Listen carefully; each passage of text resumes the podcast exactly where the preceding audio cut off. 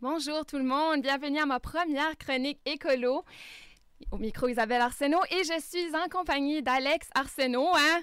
C'est bon, hein? c'est un beau nom de famille, Arsenault. Oui, c'est très commun en Acadie. oui, donc toi, Alex, euh, tu es étudiant en sociologie à l'Université de Moncton et euh, je t'ai approché parce que je sais que tu tiens vraiment l'environnement à cœur. Tu le fais plus, tu fais le plus d'efforts possible à cet effet-là aussi là, dans ta vie de tous les jours. Donc, j'aimerais savoir qu'est-ce- quelles sont les actions que tu fais chaque jour pour euh, limiter ton empreinte écologique, justement?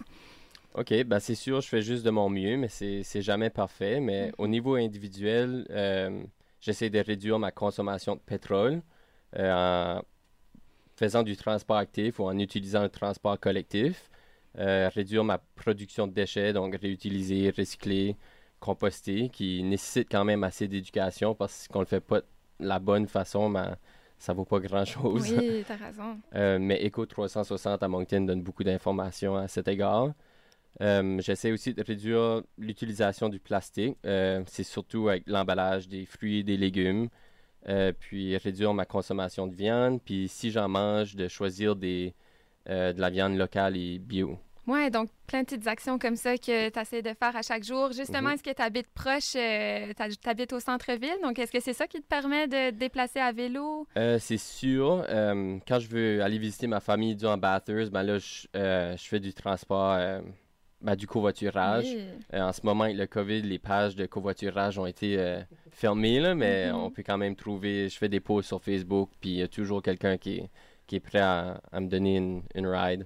OK, ben, ça t'arrive-tu de prendre l'autobus aussi des fois? Euh, J'ai jamais utilisé le Maritime, euh, la seule option qu'on a, la longue Oui. distance au Nouveau-Brunswick, parce que le covoiturage, ça, juste, ça fonctionne vraiment bien, euh, surtout en Acadie. Mais dans la ville de Moncton comme telle, des fois pour te Ah, déplacer. l'autobus? ouais. Ouais, euh, je me suis. à- avant que j'avais un panier sur mon vélo, ben, je faisais mes épiceries plus en, en autobus, mais là, je suis comme. Je peux vraiment utiliser mon vélo, puis je l'ai même. J'ai même des roues, puis je suis tout équipé pour faire du transport actif d'hiver aussi maintenant. Donc, Ah, je peux bon. vraiment utiliser mon vélo à Moncton à l'année longue. So, tranquillement, tu t'ajoutes des affaires pour être à l'aise, à te transporter le plus possible. C'est quoi comme les adaptations que tu fais pour l'hiver que tu disais? Euh, c'est un ben, peu différent? c'est- C'est surtout une roue avec, Oui. euh, qui est, avec des clous, là. Euh, puis aussi juste l'équipement de pour mon visage pour le froid, là. Oui, pour éviter d'avoir froid, parce Mhm. que des fois, on a tendance à dire, OK, peut-être plus l'été, je vais, je vais, puis après, je vais ranger mon vélo pendant l'hiver, Mhm. mais il y a des bonnes façons aussi de pouvoir adapter ça à toutes les saisons. Oui, on peut continuer. Puis euh, il y a beaucoup, il y a une petite communauté de transport actif d'hiver à Moncton. Puis ils sont toujours prêts à, à- à nous aider ce qu'on veut, euh,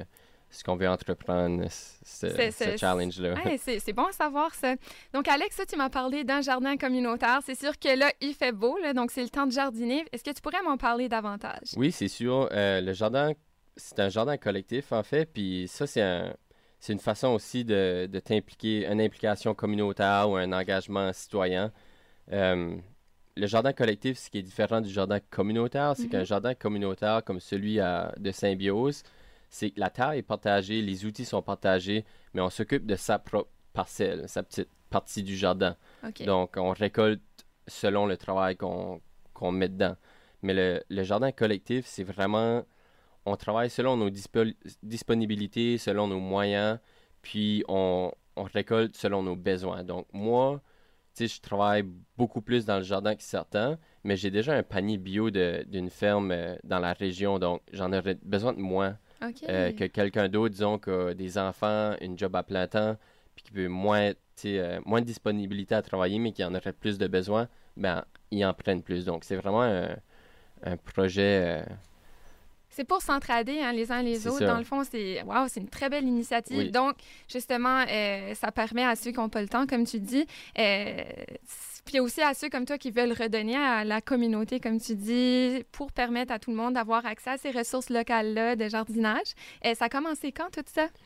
euh, ça a commencé en 2019. Mhm. Euh, L'été passé, on a commencé à, à mettre certaines couches de, de terre ou de compost pour régénérer les sols, mais euh, c'est ça, on a vraiment juste commencé samedi passé, c'était notre première journée, on a Oh, comme vraiment fait tout le jardin, euh, planté nos, les graines, puis les, les transplants. Puis là, c'est surtout euh, le gros challenge, c'est il n'y a pas de pluie en ce moment. Donc, c'est vraiment arrosé sec, plusieurs hein? heures par Ouais. journée. Puis avoir l'accès à l'eau, Mhm. la ville de Moncton essaie de nous aider avec ça. Parce que là, vous êtes situé dans quel coin, là, ce jardin C'est sur, c'est sur la Park and Pine. C'est ça le nom du jardin, en fait. C'est Park and Pine. Euh, Ok. c'est juste, c'est très près du Parc Victoria. C'est dans le centre-ville.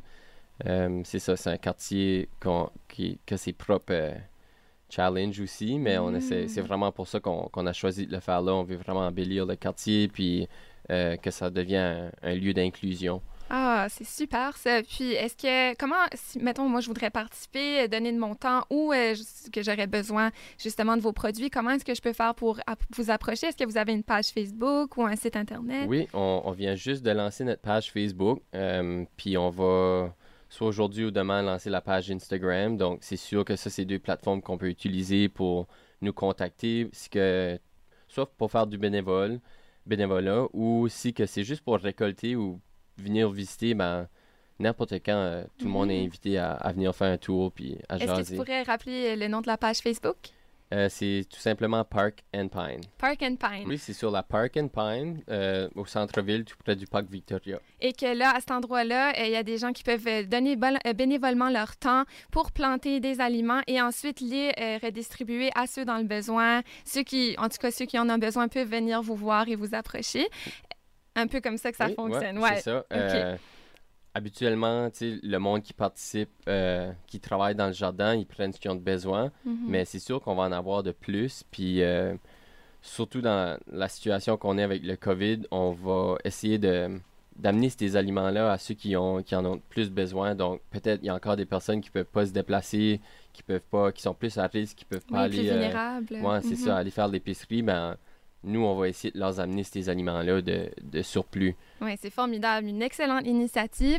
Et euh, aussi, selon toi, Alex, c'est juste euh, de. En fait, de. C'est quoi les bienfaits, selon toi, de produire sa nourriture au niveau local? Parce qu'on en a parlé, Mhm. euh, on n'est pas très auto- autosuffisant ici. Non, c'est ça. On, Donc, on commence à, à voir de plus en plus des statistiques un peu choquantes qu'au Nouveau-Brunswick, on produit seulement 3% de la nourriture qu'on Ah. aurait besoin. C'est très, très Puis bon. euh, justement, avec la, la pandémie, on a vu comment fragile qu'est notre système euh, alimentaire, si tu veux. euh, donc, c'est vraiment important pour une souveraineté puis une sécurité. Pour une sécurité alimentaire, en fait, c'est d'avoir une souveraineté alimentaire. C'est d'être plus autosuffisant, avoir plus de jardins, soit personnels à la maison ou des jardins communautaires, collectifs pour ceux qui n'ont pas le temps et l'espace. Puis aussi supporter les fermes qui sont déjà là en train de travailler euh, fort dans, au Nouveau-Brunswick pour, euh, pour notre sécurité alimentaire, justement. Oui, certainement. Puis ça commence par des initiatives comme euh, celle-ci dont tu me parles. Est-ce Mhm. qu'il y en a d'autres dans la région? Parce qu'on a aussi le, le jardin communautaire de Symbiose. euh, Oui, euh, ben, c'est sûr qu'il y a, il y a quelques petits jardins ici et là. Je sais qu'il y a le centre Peter Mickey qui, qui travaille, ça fait plusieurs années aussi dans cette direction-là. Il y a Garden Cities Project. Il y a, il y a plusieurs choses qui se passent à Moncton, euh, mais on est loin d'être euh, euh, suffisant en, en Ouais. nourriture, c'est sûr. C'est certain qu'avec nos hivers qui sont plus froids aussi, là, est-ce que vous allez essayer d'en récolter plus pour ensuite peut-être les congeler ou les mettre en, en, en canne? Ou... C'est certainement une possibilité. On n'est pas encore rendu à établir notre plan pour l'hiver. Mais ça sera, ça sera peut-être euh, un défi, euh, justement, Oui, que oui, vous oui, avez en tête. sûr, ouais. Ah, c'est certain. Puis toi, selon toi, avec tout ce qui s'est passé avec la pandémie, est-ce que ça peut-être réveillé un peu les gens euh, du coin? Oh, OK, il faudrait peut-être faire attention, encourager plus local. Es-tu optimiste que peut-être il y a un, un mouvement qui est en train de se créer? Ben, on peut certainement observer quelques changements, notamment avec les jardins. Beaucoup de Mhm. monde euh, font leur propre jardin chez eux. et, euh, ils veulent des poules, ils achètent des poules, des choses comme ça.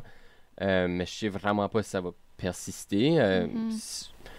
C'est un peu tôt pour savoir, là, mais j'essaie de rester optimiste malgré l'urgence de la situation. là. Il faudrait agir très rapidement. Puis, ouais, mais je pense que ça a quand même eu une petite conscience, une petite prise de conscience collective. Oui, autant au niveau local, parce qu'il y avait, euh, je parlais de ça avec Pascal mardi, euh, la propriétaire de la boutique Caprice, qui disait qu'elle aussi, tu sais, elle observait un mouvement où on encourage plus le- le- euh, les entreprises locales. Oui, oui. Donc, on, on- on a vu un ralentissement, mais tranquillement, peut-être que la tendance est en train de...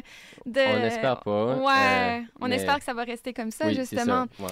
Donc, euh, Alex, pour finir, euh, c'est quoi tes conseils pour quelqu'un qui aimerait peut-être adopter un mode de vie un peu plus éco-responsable? Tu sais, des fois, c'est pas évident de Mhm. savoir où commencer. Donc, tu- qu'est-ce que tu lui dirais? Ben, justement, je dirais peut-être le, le transport actif. Donc, soit se déplacer en skate, en marche, euh, covoiturage, l'autobus euh, ou le vélo. Ça, c'est certainement le d'arrêter de se déplacer individuellement en véhicule. Mhm. c'est, ça serait peut-être numéro un. Euh, puis aussi, euh, commencer son propre petit jardin, pas tondre son gazon. Sais, Euh, il faut penser à les gaz à effet de serre que tu libères, mais aussi ceux que tu absorbes. Donc, pour moins en libérer du transport actif, puis pour plus en absorber, ben, planter, planter, planter, planter. Ouais, ah, c'est génial. Ben, merci pour tes conseils, Alex, et merci d'être passé en studio.